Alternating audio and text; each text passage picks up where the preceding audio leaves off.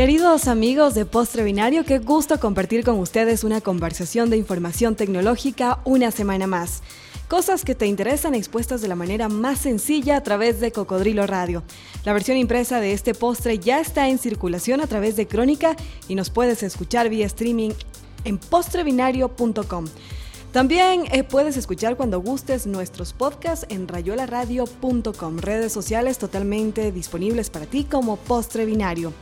Iniciamos este postre de tecnología dándoles la más cordial bienvenida a todos quienes nos escuchan y contándoles que nuestro tema para hoy tiene que ver con los datos abiertos. Bueno, pues como su nombre lo indica, hablamos de datos que no tienen restricciones, son totalmente accesibles a cualquier persona que tenga obviamente internet. Para que los datos sean considerados abiertos deben tener ciertas características, por ejemplo, disponibilidad y acceso. La información debe estar disponible como un todo. También está por otro lado la reutilización y la redistribución. Los datos deben ser provistos bajo términos que permitan reutilizarlos y redistribuirlos. También hablamos de la participación. Todos deben poder utilizar, reutilizar y redistribuir la información. No debe haber discriminación alguna en términos de esfuerzo, personas o grupos. La clave de todo esto es que no se hable de alguien eh, personal, no se hable de una sola persona, sino eh, sean datos más abiertos, valga la redundancia. De manera similar, para algunos tipos de datos gubernamentales pueden aplicar restricciones nacionales de seguridad o cualquier tipo de seguridad. Muy interesante este tema, ¿verdad? Pero Calú será quien nos cuente mucho más acerca de los datos abiertos. Calú, ¿cómo estás? Hola Tatiana, nuevamente en este postre, en este apetito tecnológico para los no informáticos. Hablando en términos sencillos y coloquiales, esta semana, como bien lo dijiste Tatiana, en el ámbito de datos abiertos, en estos recursos que está teniendo un empuje muy importante en nuestro continente. Estoy hablando de América Latina. Si bien empezaron en otros países con otras geografías, pero se está tomando en cuenta un crecimiento muy importante en la región. Como bien lo decías, Tatiana, en efecto, los datos cuando son abiertos son una especie de legos. Voy a poner un ejemplo que se me viene a la cabeza son como pequeños bloques de plástico, estos eh, juguetes de Lego que uno va construyendo cosas. Uno con, estos ladrillos puede construir un avión, puede construir una casa, un helicóptero.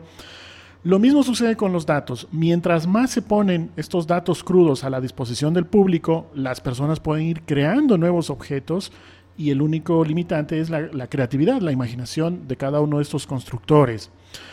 ¿Qué tipos de datos pueden ponerse a disposición? Así como un ejemplo puntual. En el caso del gobierno, podemos hablar de presupuestos, ¿no? Cómo se está gastando el presupuesto, ya sea de un país, de, una ciudad o de una provincia. Si vamos al ámbito de la salud, cómo están los centros de atención de salud en el país. si vamos al ámbito del periodismo, justamente el último podcast de Postre Binario hablábamos de periodismo de datos. Para los periodistas los datos son la materia prima donde empiezan a construir, analizar y desarrollar visualizaciones que al final les sirven al, público. Entonces hay muchos ejemplos de datos. Lo importante es que estos datos estén disponibles con las características que tú has comentado y que además tengan una utilidad práctica, porque si no, si, empezamos a publicar datos que no tienen sentido, no aporta nada al hecho de que sobre eso se puedan construir cosas nuevas. Lo, interesante es de que en el ámbito del gobierno cada vez se exige más. Si, si un gobierno habla de transparencia, de participación ciudadana, de gobernanza adecuada, entonces estamos hablando de que debería, por lo menos, liberar sus datos para que otras personas las puedan publicar. Pero hablamos de datos, o sea, hablamos de un universo muy grande. ¿Cómo hacer, cómo, a ver, yo como ciudadana quiero eh, ver los datos que tú me decías de salud. ¿Cómo, ¿Cómo ha sido el presupuesto de salud de este año? ¿Cómo puedo yo confiar en que esos datos sean correctos? Primero, lo que tengo que entender es de que el gobierno libera estos datos no construidos, así como las fichas de Lego, no terminados de construir, porque eso ya está, entre comillas, maquillado. Como gobierno yo puedo darle un enfoque más a un tema que a otro, sino que necesitamos los datos crudos. Segundo, la verificación de esa data por parte de la serie del gobierno parte también de los ciudadanos. respondiendo a la pregunta que tú decías, si, si esos datos no son confiables, sobre esos no podemos construir nuevas cosas. Y tercero, la participación ciudadana, especialmente de diseñadores, desarrolladores, periodistas, en tomar esa materia prima y empezar a construir cosas nuevas que el gobierno no lo ha hecho o que lo ha hecho en una parte. De esa manera se involucran muchos actores, no solo es cuestión del gobierno, no solo es cuestión de las empresas privadas que también pudiesen publicar sus datos, sino de toda la sociedad en su conjunto. Así es, es cuestión de nosotros, de Calub, de mí, de todos quienes nos escuchan. Bueno, y nosotros tenemos un invitado muy interesante. Se, trata de Eduardo Veja de Fundapi. Eduardo, bienvenido. Gracias por estar en Postre Binario. Coméntenos un poco acerca de esto de reutilizar los datos. Hola, ¿qué tal? Gracias por la invitación. Bueno, solo agregaría a lo que bien ustedes indicaron para arrancar este postre binario, que el tema de los datos abiertos se enmarca en lo que se conoce como gobierno abierto. Son iniciativas que buscan que los ciudadanos eh, se integren y de alguna forma cogobiernen, por decirlo así, con las eh, autoridades y las eh, personas que recibieron el, el, favor del voto, creando ciertas soluciones y manejando sus propios destinos. Entonces, en el contexto del gobierno abierto siempre se habla de, se habla de tres pilares, de la participación, la transparencia, la colaboración, y los datos abiertos se enmarcan eh, mucho en lo que tiene que ver con transparencia y participación, porque eh, se trata también de que las personas o los ciudadanos en general no se limiten a ejercer su derecho a la participación cuando hay elecciones, sino más bien pueden eh, proponer soluciones y crearlas a partir de estos datos que se van liberando directamente de las fuentes, cumpliendo las características que ustedes bien mencionaban. Aparte de la participación, Eduardo, pudiésemos decir que el tema de datos abiertos viene a ser una suerte de veeduría constante de parte del ciudadano. Eh, sí, se podría identificar eh, como una eh, constante forma de conocer o de integrarse al manejo de las cosas, es decir, no simplemente ser espectadores, sino eventualmente eh, trabajar con ciertos datos, ciertas interpretaciones que permiten entender mejor las soluciones que no necesariamente eh, tienen que ser creadas desde los gobiernos. ¿En qué plataformas podemos ver los ciudadanos estas, eh, estos datos? ¿Cómo podemos acceder a ellos de, de, manera fácil? O sea, no necesariamente soy un ciudadano que, por ejemplo, me encanta el Internet y que lo manejo muy bien. ¿Cómo acceder a estos datos? Bueno, inicialmente hay dos formas básicas. La, primera, cuando las entidades públicas de cualquiera de las instancias de gobierno, en el caso de Ecuador, vale destacar que eh, gobierno se refiere a central, regional, eh, cantonal y parroquial en el nuevo esquema de distribución de, territorio, de distribución territorial. Eh, básicamente tenemos lo que son visualizaciones que permiten al ciudadano común y corriente eh, construir ciertas interpretaciones a partir de datos y tenemos ya eh, datos crudos que son orientados a desarrolladores o a personas que conocen el manejo de las herramientas para crear sus propias soluciones.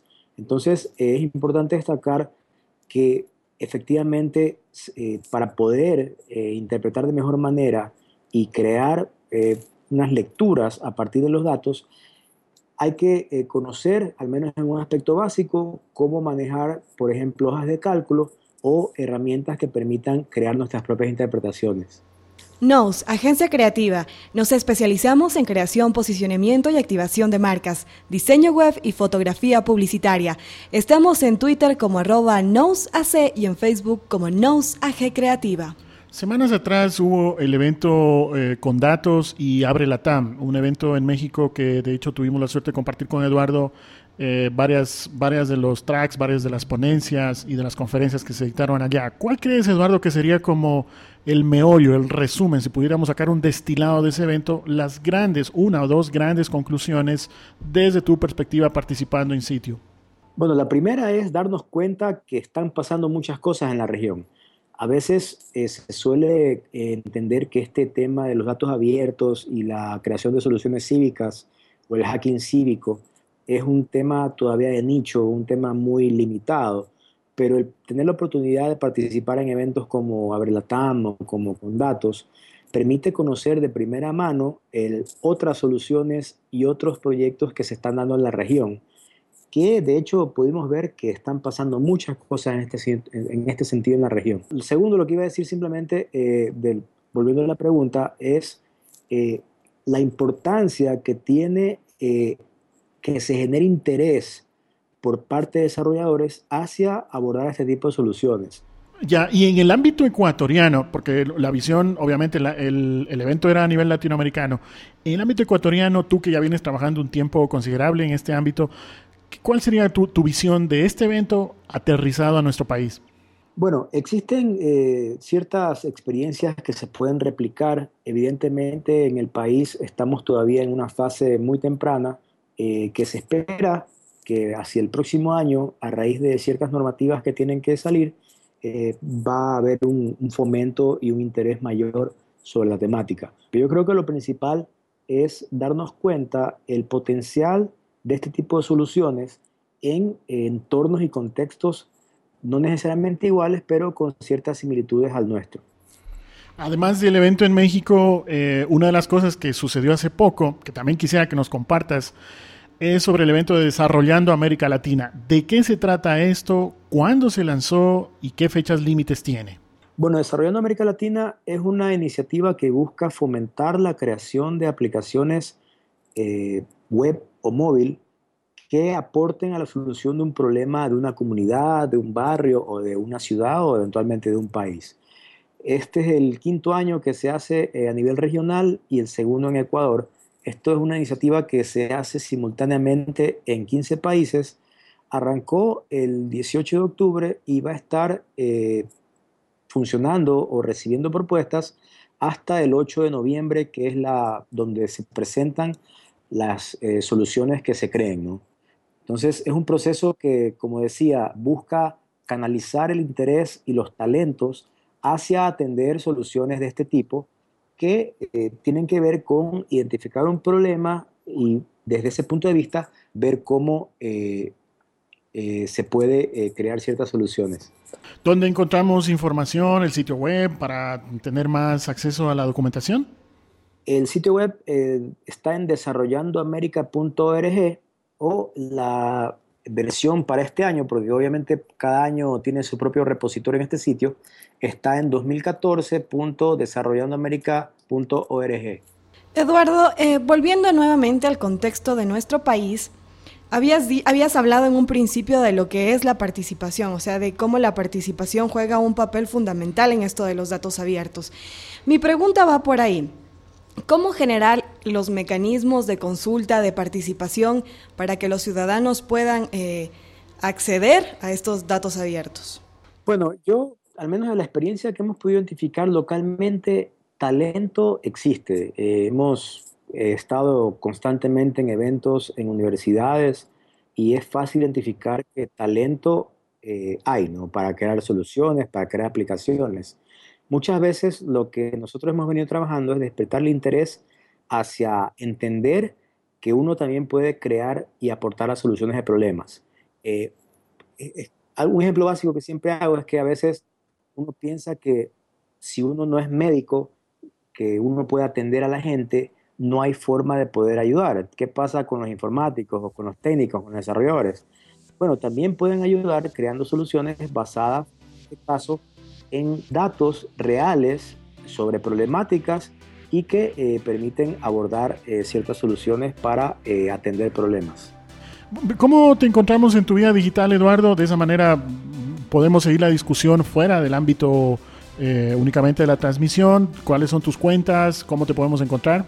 Bueno, mi usuario es Edo Bejar, usualmente el mismo en las redes sociales que conozco, en, la mayoría, en todas realmente es el mismo usuario.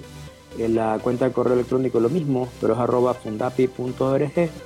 Y eh, también el sitio web de Fundapi, fundapi.org, donde vamos publicando sobre las actividades que hacemos y eh, sobre las iniciativas que de alguna forma apoyamos. Quiero agradecerte, Eduardo, por tu tiempo y la disponibilidad de este podcast. Eh, recordar de que uno de los principales precursores en nuestro país en el ámbito de datos abiertos es Eduardo, que dicho sea de paso es parte de la Open eh, Knowledge eh, Foundation, que tiene un nodo aquí en Ecuador, que está trabajando estos temas desde hace algún tiempo atrás, como decía, y que nos da gusto que hayamos podido compartir este espacio de tiempo. De esa manera vamos cerrando este podcast. Qué grato haber podido conversar contigo. Yo me despido, soy Calú y en Twitter estoy como arroba Calú. Muchas gracias Eduardo por compartir con nosotros este postre de tecnología. Gracias a todos quienes nos escuchan. Se despide de ustedes Tatiana León. En Twitter me encuentran como arroba tatilen. Les recuerdo eh, que fuimos retransmitidos por Cocodrilo Radio. La versión impresa de este postre está ya en circulación a través de Crónica y nos puedes escuchar vía streaming en postrebinario.com. Además, están, eh, nuestros podcasts están en rayuelaradio.com. Redes sociales de Postre Binario, tanto en Facebook como en Twitter.